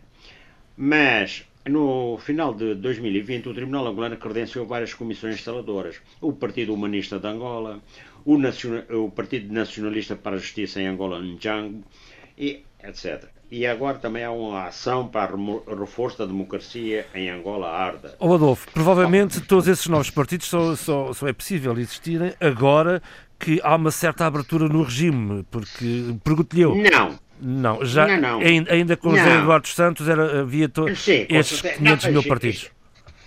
Não faz mal, é isto é que o MPLA querem. É, não tem importância. Que, pois, isso, Dividir para reinar, é, isso quer dizer? Não, não, exatamente. No período pré-eleitoral, até essas facilidades todas. Bom, agora, mas eu quero agora. Eh, eh, para eu não lhe queria interromper o seu raciocínio, por amor de Deus. Mas vai interromper, diga. Pronto, já está. Diga, diga, diga. diga. Não, não, já disse. não, eu vou só terminar, porque é, falando de um assunto que é importante e que, aliás, é capaz de ser pegado aqui por, pelo nosso colega economista. É, Angola é, avalia a performance da gestão das finanças públicas com apoio de parceiros internacionais. É? E então foi feito um acordo para se fazer um diagnóstico da gestão das finanças públicas através de um mecanismo é, que se chama, uma, é, que utiliza uma metodologia PEFA, Public Expenditure and Financial Accountability Program, a Sheila é para, para me corrigir o, o inglês. Depois. A Sheila para corrigir o inglês e o Eduardo para explicar inglês, o que é isto. Mas não interessa para nada, continua. O Abílio é para desenvolver, mas ajuda lá. A Agência Francesa. Bom, depois, quem é que conta com o apoio de seis entidades? A Agência Francesa de Desenvolvimento, eh, a Delegação da União Europeia em Angola, a Embaixada da Suíça em Angola, o, o Fundo Monetário Internacional, o Banco Mundial e o Banco Africano de Desenvolvimento.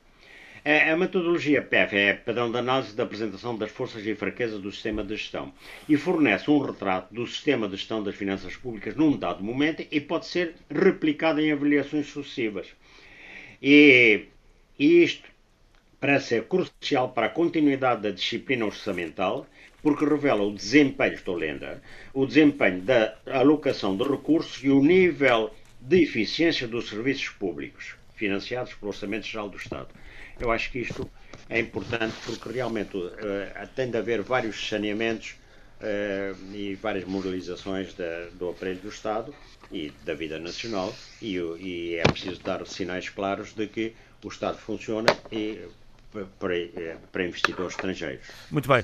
Adolfo, um, vou passar à Sheila para me, para me explicar um pouco, refletir sobre este novo recolher obrigatório em Maputo, também sobre as vacinas que Moçambique vai receber a partir da África do Sul.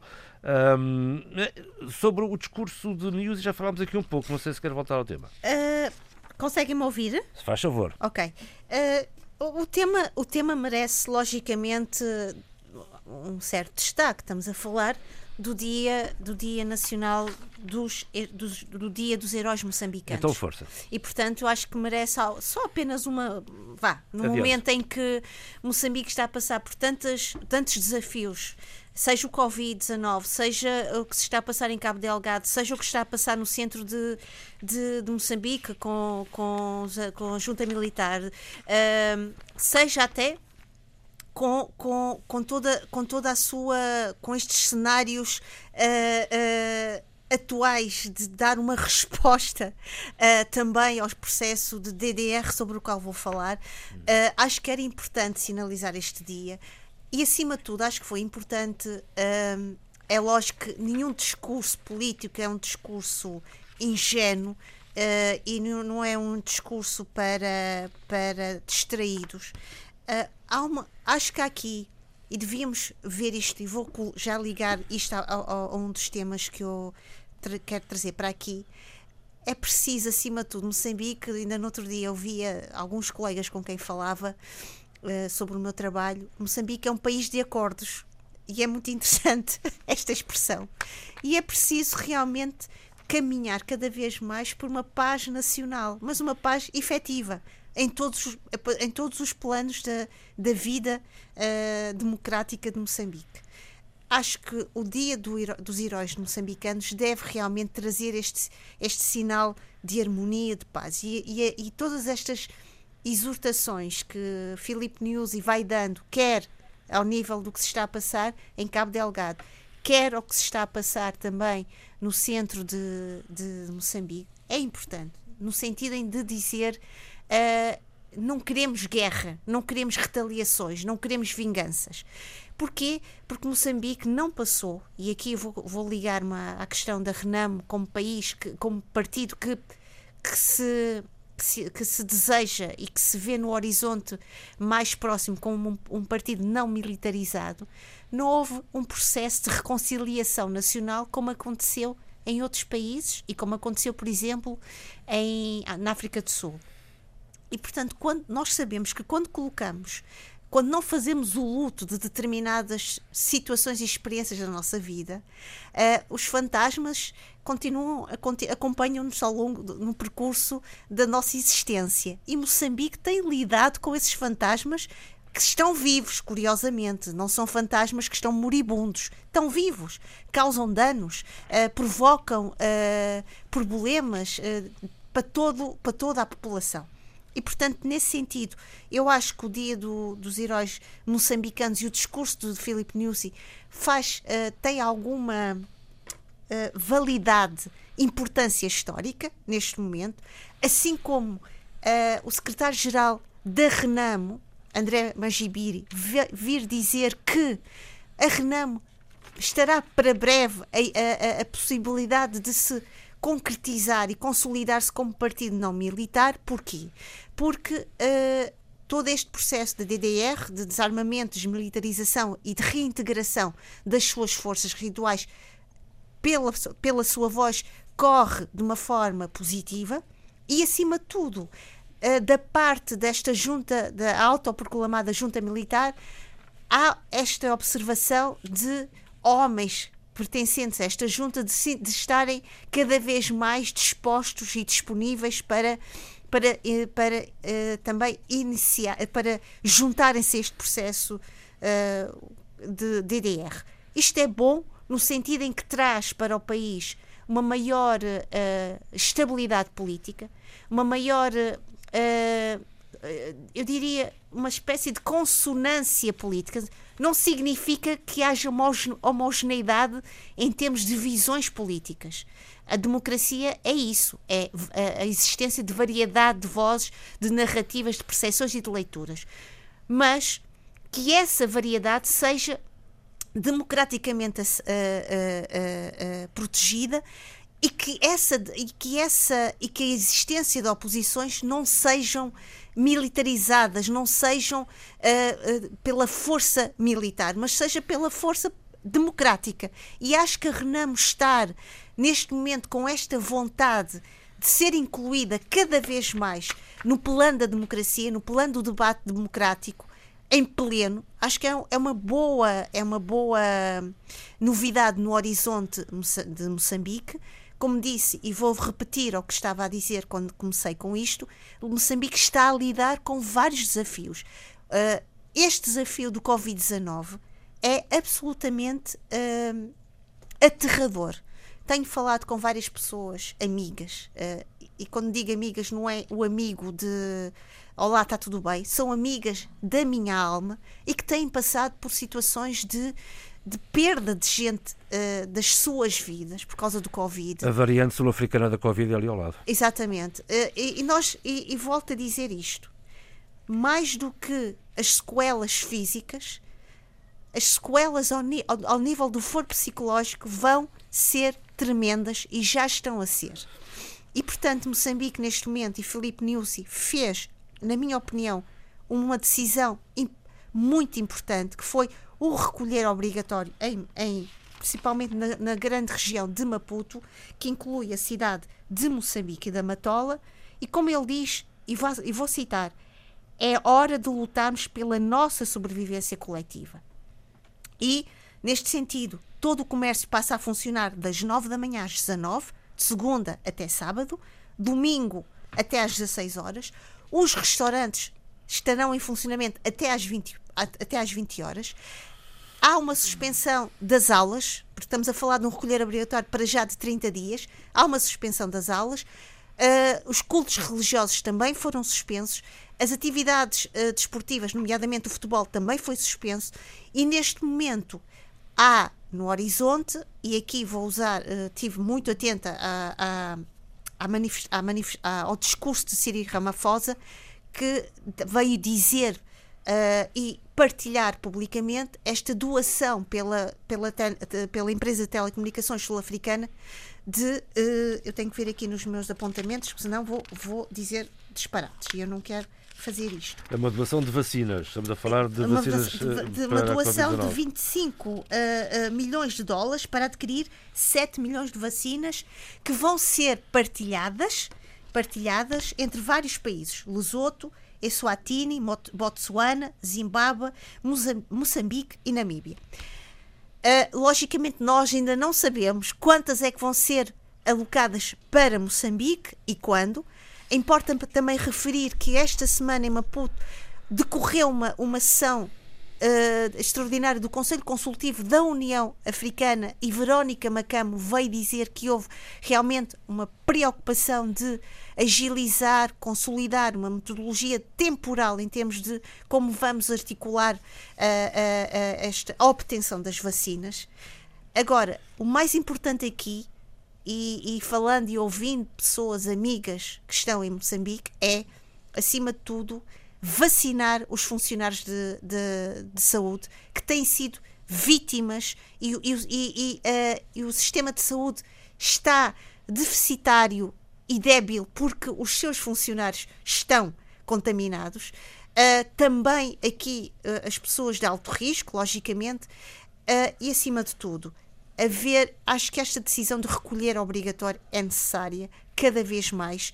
Agora, se as pessoas vão, e aqui vou tocar num assunto que Uh, toca a todos e, que, e o Abílio gosta de, de, de, E agradeço por brevidade, por favor. Eu vou falar uh, muito, muito breve. Uh, mas isto é um assunto, peço desculpa, João, mas isto é um assunto que requer também alguma sensibilidade emocional quando estamos a falar sobre isto. A cidadania aqui, a obediência da cidadania vai ser importantíssima. A cumplicidade dos seus cidadãos para com este recolher obrigatório vai ser importantíssima. Logicamente, o que é que temos aqui a jogar contra isto? A situação da sobrevivência de vários comerciantes de rua que dependem da, do recolher do, do, do, dos proveitos do negócio da rua exatamente para a sua sobrevivência. Claro. Não estamos aqui a falar de funcionários públicos nem do privado, estamos a falar de pessoas que vivem do negócio da rua e que, portanto, muitas vezes este recolher obrigatório é incompatível com as suas vidas. Outra coisa, o recolher obrigatório também é incompatível muitas vezes com as vidas daqueles que trabalhando na, nos centros uh, do, do comércio e da restauração depois têm-se deslocar para os subúrbios e que muitas vezes estamos a falar daqui de horas uh, dessa deslocação entre o seu trabalho e a sua casa. De resto, deixe-me só sublinhar o que disse um, eh, Filipe na, na terça-feira. A pandemia de Covid-19 é um verdadeiro flagelo sem precedentes e Moçambique vive uma situação grave. De resto, Sheila, a, a Covid-19 levou um querido, um querido amigo, Calanda Silva. Uh, uma breve referência. Eu vou ser muito breve em primeiro lugar, e vou dizê-lo com, com muita emoção, e, e vão senti-lo na minha voz, porque toda esta situação da pandemia está a roubar-me, a mim, uma geração uh, que não viveu uma série de, de, experiências, muitas pessoas que serão uh, ausências uh, terríveis e brutais na nossa vida.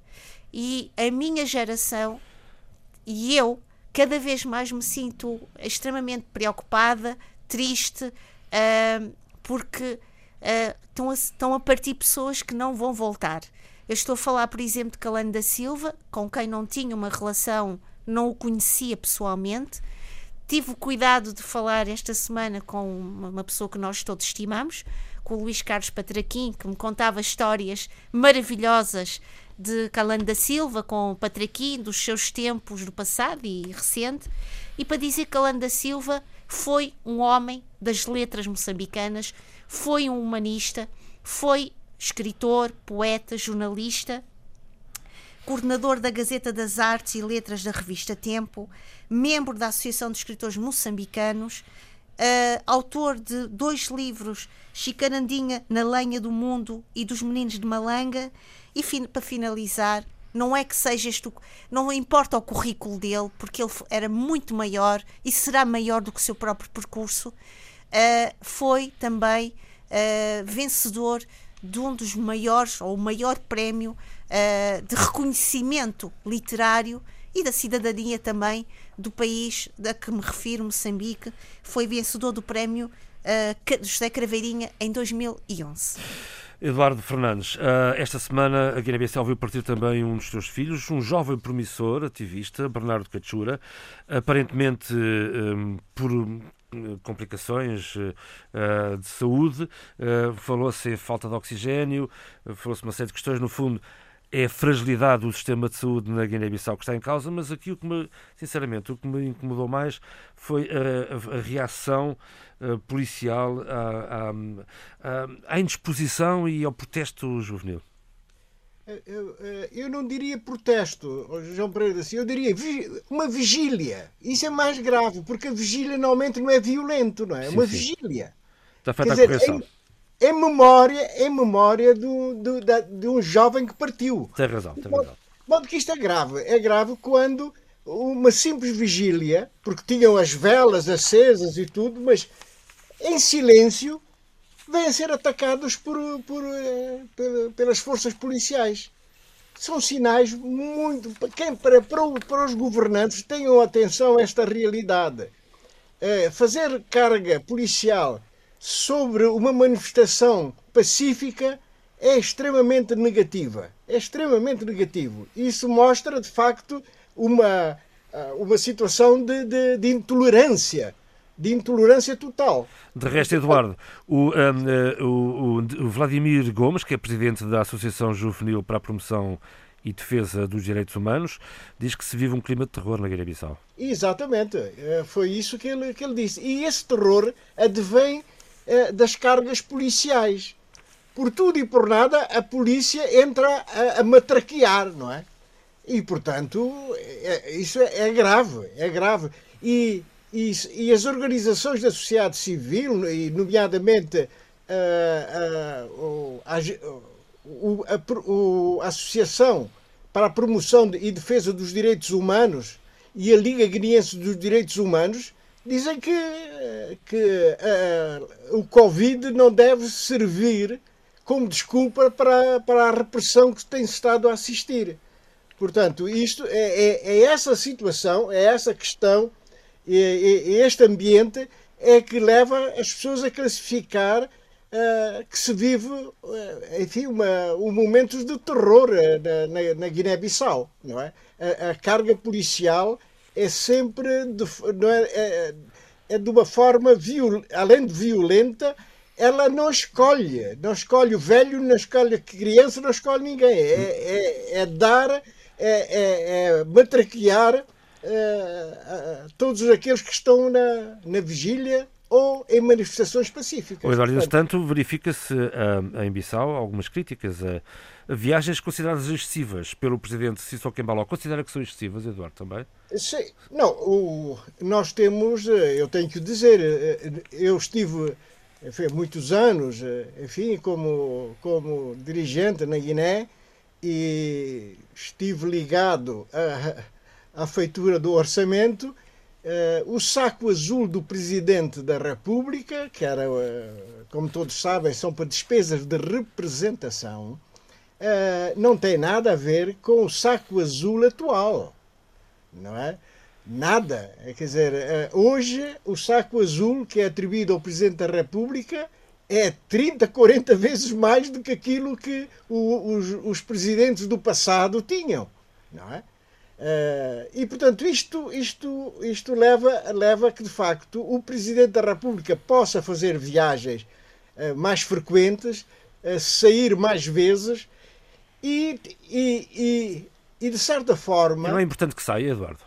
É importante que se saia, mas tem que trazer algo e não traz o passeio não, não, não, não dá para trazer nada. Hum. O país tem que ganhar com as viagens de, de um membro do governo e, e, e, com mais propriedade do, do Presidente da República. Portanto, assinou-se algum acordo, uh, houve, houve, digamos, uh, a tentativa de, de trazer investimentos para o país, ou conseguiu-se um, um, um investimento direto estrangeiros para o país. Não, se, é, se é só, só, só para sair, por sair, não, não, não, não, não, não, não, não, o país não ganha com isso. O país não ganha com isso. E, de facto, o seu Presidente da República, o Maru Sissoko Embaló, faz viagens excessivas. Faz. E, portanto, é preciso, de facto, que essas viagens tragam benefícios para o país. Não é? E, do seu ponto de vista, é. não tem trazido? E, e, até agora, não. Ainda, que se veja, que se veja, ainda não. Não é? Pode ser que, que venha, venha a dar resultados no, no futuro, não é? Mas uh, essa, uh, essas viagens estão a merecer crítica interna, embora as pessoas evitem fazer a crítica direta, mas de facto, comparando com os presidentes da República do passado não tem nada a ver. Não de resto, uh, o site do Duro do Consenso faz nota de uma deslocação hoje mesmo do presidente Sissoko Embalo à República de, do Congo.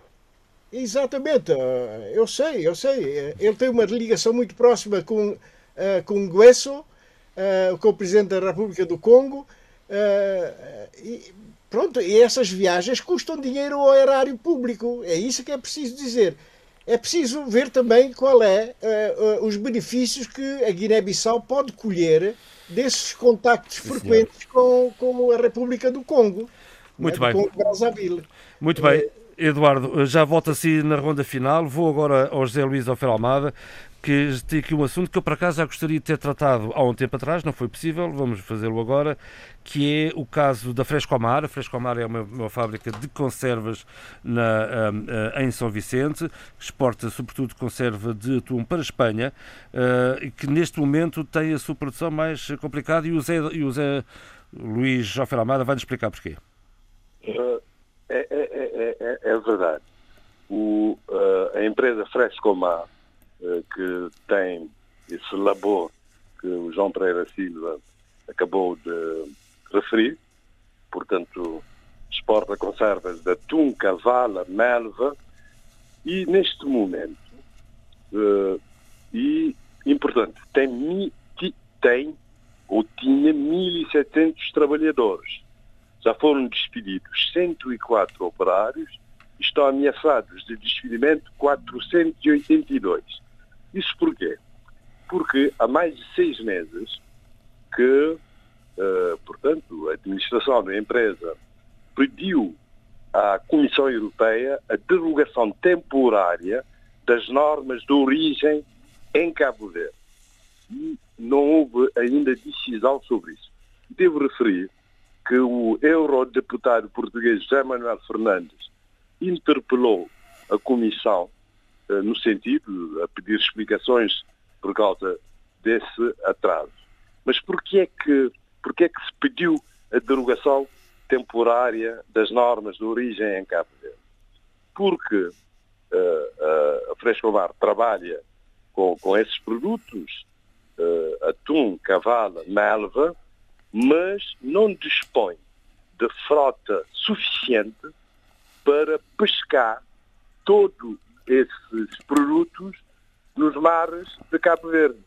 Por isso importa da China e para, e, e para, e, e, para que esse produto seja eh, exportado para a União Europeia, tem que haver, de facto, essa derogação temporária das normas de origem em Cabo Verde, já que uma parte desses produtos provém da China uh, e, a derogação é pedida no âmbito do sistema de preferências generalizadas.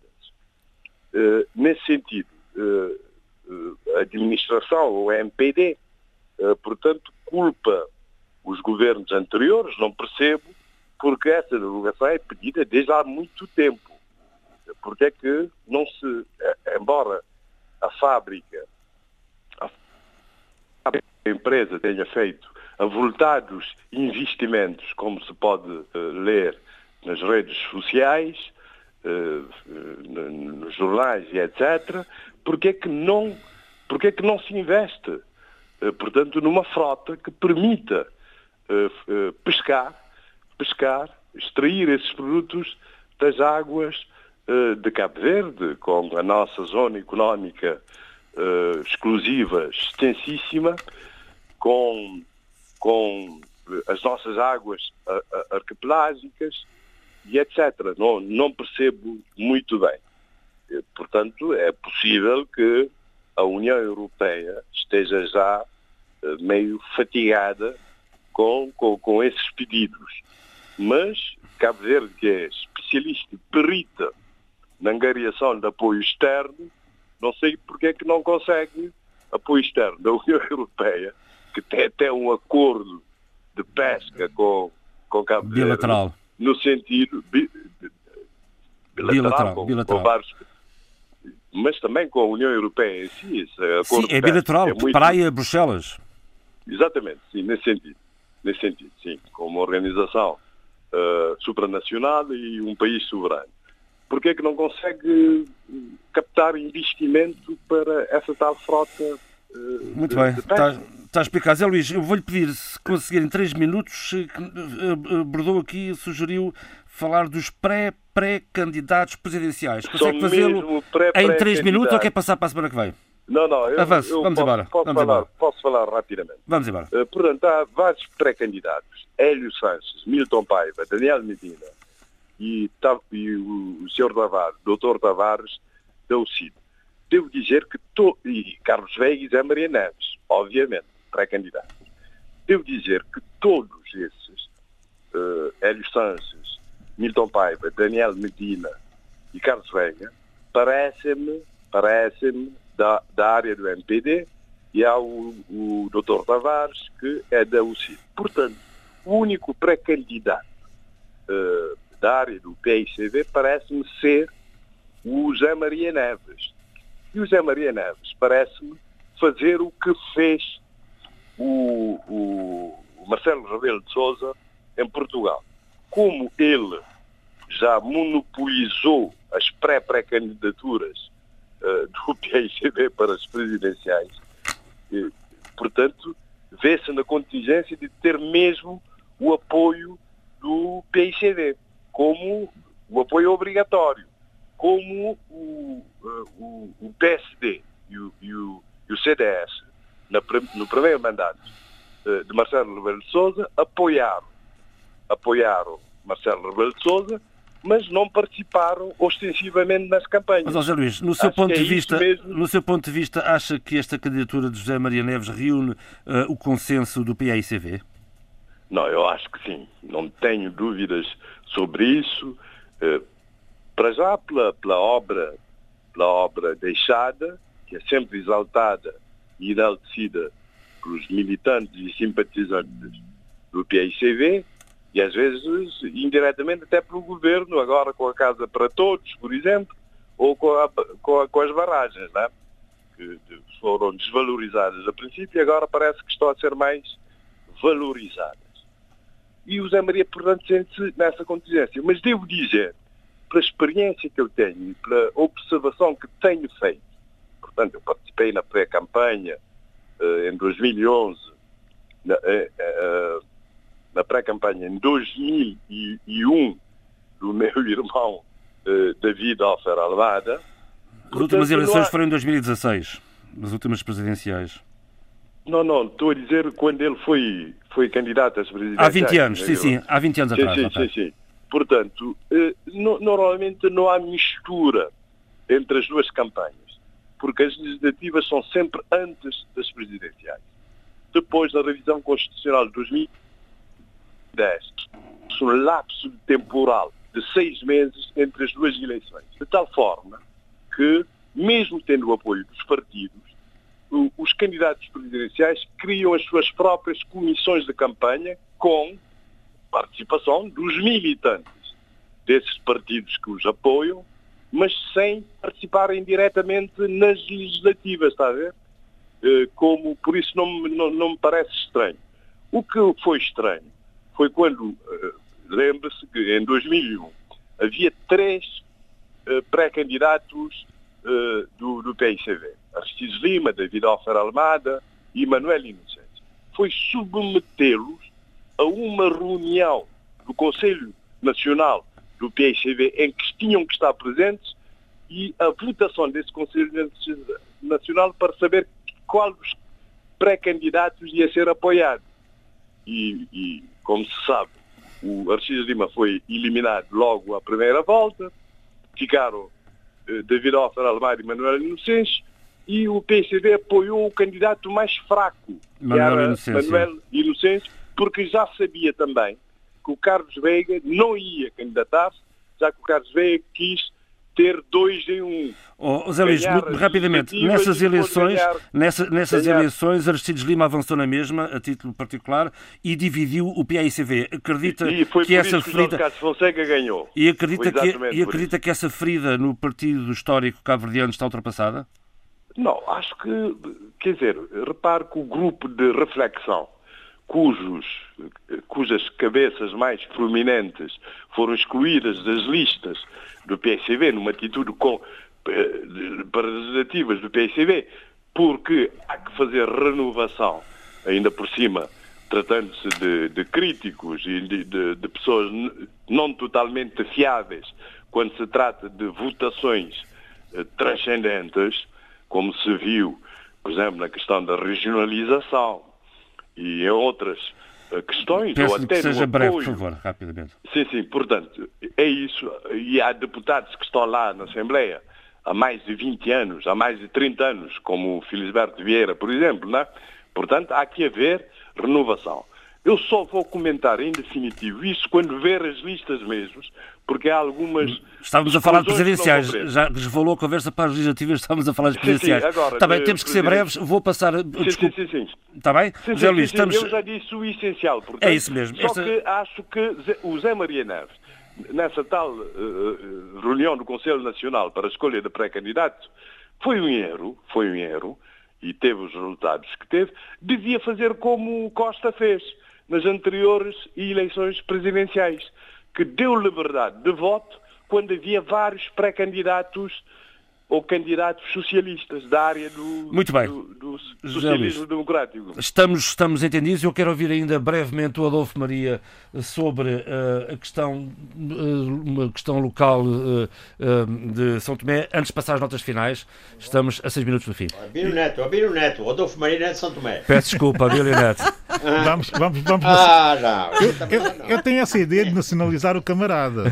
A importância Não, não, é histórica do ao camarada Adolfo é contrário. tenho essa ideia. Meia, eu peço desculpa aos dois, volta e meia, e resvala. juntar- e juntar lá os seus amigos nacionalistas e gente fundamental. é? Naquela base, sem, ofensa, sem ofensa, vamos embora. Não, um grande, um grande elogio, diga-se de passagem, que eu agradeço, como é evidente. Peço desculpa, siga. Não, cidadania e cultura, uh, Rapidamente. imperdoáveis esquecimentos e dívidas. Eu, enfim, tinha feito, dado destaque uh, a personalidades uh, da cidadania, uh, ou seja, cidadãos uh, que projetam uma intervenção ativa, pode ser considerada ativista, não de forma coletiva, mas de forma individual, passando valores à sociedade e batendo-se por isso em contacto com as áreas e com as pessoas das áreas, eh, tanto territorialmente ou como setor em São Tomé e Príncipe, e tinha dado aqui nota eh, dos meus, enfim, da minha admiração por um jovem, o Adélcio Costa, que tem uma página no Facebook, A Voz da Água, que vai de comunidade em comunidade a tentar eh, mobilizar. Falámos e- nisso a semana passada, tenho ideia. foi, foi tema, foi tema Foi, aqui na RDP foi. e muito bem, e muito bom tema. sim. Sensibilizar as pessoas para boa utilização da água como um bem cada vez mais raro nas nossas sociedades. Adel- Adelso Costa. Depois, também dar aqui uma nota para um outro personagem, uma outra personalidade, que é já mais que personalidade que o personagem, que é eh, o Moisés Viega, um outro ativista, um outro ativista também nessa perspectiva da- da- do ativismo cidadão, não propriamente coletivo, ou se quisermos, de intervenção política pura e dura, que aparece também como um coach motivacional que vai pelo país falando com as pessoas, tentando passar eh, ideias, interlocutando, eh, interagindo e, e- e bons princípios e bons valores. Eu tenho uma admiração tremenda pelo Moisés, como tenho pelo Adelso Costa, mas tenho uma maior, e aqui vem, eh, se calhar, eh, a minha grande dívida com Kwame Souza. Quando eu, no final do ano passado, fiz o balanço do ano e citei uma série de intervenções e disposições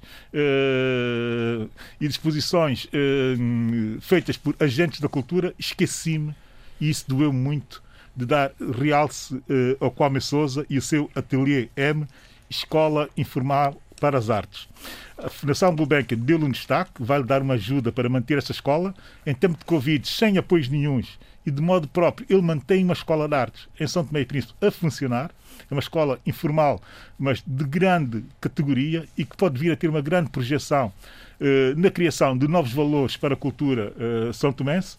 E eu tenho essa dívida para com o Kwame. Quero deixar aqui claro que ele mereceria todo o meu destaque para o ano 2020. Aqui está, Cauã Souza, Atelier M, Escola para as Artes. Agora, relativamente a livros, fecho muito rapidamente. Ainda vou deixar para a próxima semana o belíssimo livro que a Sheila eh, editou no final do ano passado e que vai ser publicado este ano. Mas quero falar, Obrigada. quero falar sobre ele mais detalhadamente, não vai ser Sim, agora. hoje não vai dar. Dar aqui uma nota também para uma iniciativa da cidadania São Tomense. A criação da plataforma para a cidadania, leitura e escrita. Suponho que quem esteja por trás seja o Carlos Barstini, um outro ativista que eu muito admiro e que muito aprecio a sua ação, que convidou um escritor São Tomense em São Tomé e Príncipe, o Pedro Sequeira Carvalho, outro, outra personalidade que eu admiro imenso da nova vaga de escritores são tomenses e que foi falar com alunos eh, no Liceu Nacional, da Biblioteca do Liceu Nacional, eh, promovendo assim hábitos de leitura, mas também de escrita eh, dentro do país e já com eh, a miudagem e com eh, os Muito bem, liceu. Neto, muito obrigado. Relativamente à música, já vamos ouvir Grita Liberdade, porque é em 30 segundos este tema, uh, Adolfo. Uh, Abílio. Ah, e a Adolfo. Está a virar toda a Maria. Porque Não, está bem, pronto. Eu, fico... eu sou culpando o Abílio, não. Qual é o problema? Abílio, mal, peço estamos- desculpa. Estamos juntos. Porque faleceu Jonas Guangua, um, um- uma personalidade enorme da música sul-africana, mas também do continente. Ele foi coautor da banda sonora eh, do Grita Liberdade, do Cry Freedom, desse filme, que é uma espécie de Freedom. biografia eh, do Steve Biko. Eh, quando foi o filme em que apareceu o Denzel Washington pela primeira vez como eh, grande ator. E Jonas Guangua faleceu a coisa de dias. Eu vi, vi eh, belíssima nota que Castelo Deus Lima deixou no seu post, num post no Facebook e, e tinha que trazer eh, Jones Guanga para aqui fazer essa homenagem a, a essas pessoas. O Eduardo Fernandes traz-nos eh, o Eduardo Fernandes traz eh, Plutocratas. Uh, que livro é este? Um grande livro. Olha, é, é um livro que fala livro. sobre a desigualdade crescente entre ricos e pobres. É um tema atualíssimo, é muito atual e, e o efeito que a desigualdade cria numa sociedade e que cria uma espécie de um travão ao desenvolvimento harmonioso de qualquer país. Quanto maior for a desigualdade, mais difícil é atingir o desenvolvimento pleno no, no, em qualquer país em desenvolvimento. A Sheila Khan traz-nos a linguagem é a minha pátria. Uh, sim, Jorge Semprún foi escritor, argumentista e político. Começou a sua atividade política durante a Segunda Guerra Mundial, ingressando na resistência, foi preso e deportado para Buchenwald. E após a sua libertação, desempenhou os mais altos cargos no Partido Comunista Espanhol, eh, na clandestinidade. Foi ministro da Cultura do governo Filipe González, argumentista. Porquê é que eu trouxe Jorge Semprún? Porque faz parte daquela geração que, pela literatura, pela arte, nos foi deixando testemunhas de um passado que nós não podemos esquecer. É uma espécie de primo levi uh, e que neste livro, que é uma entrevista, uh, vai contando como a sua arte, seja pelo cinema, seja pela literatura, pelo pensamento e reflexão, foi uma espécie de maneira, de uma forma de testemunho e uma, e uma sua testemunha do seu tempo. E aqui fica o debate africano desta semana, com o apoio à produção de Paulo Seixas Nunes e Vitor Silva, o apoio técnico de João Carrasco. Eu sou João Pereira da Silva. Até para a semana. Mandela, Sisulu, Lutuli, Tadu, Stephen Biko, Government Bank. Ravazabukwe, Baba Tambo, Basopa. Soweto, Alanga, the Sharpeville, Matola, Alexandra, Aberoni, Mamilodi, Gugule, Tuhu.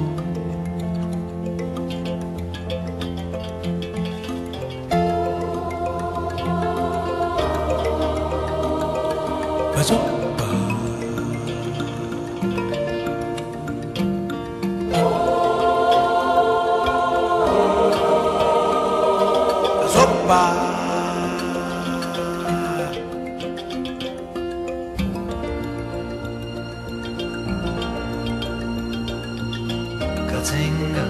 Lusaka, Maseru, Harare. The children sing about the great ones who cry freedom for South Africa. Ambamfana, Hamuyoba Chela Bonke, Hamu Chele Lonke Lizwe, Sifuni Kululeku. Debate Africano Cinco vozes, cinco países. A análise dos principais assuntos da semana na IRDP África.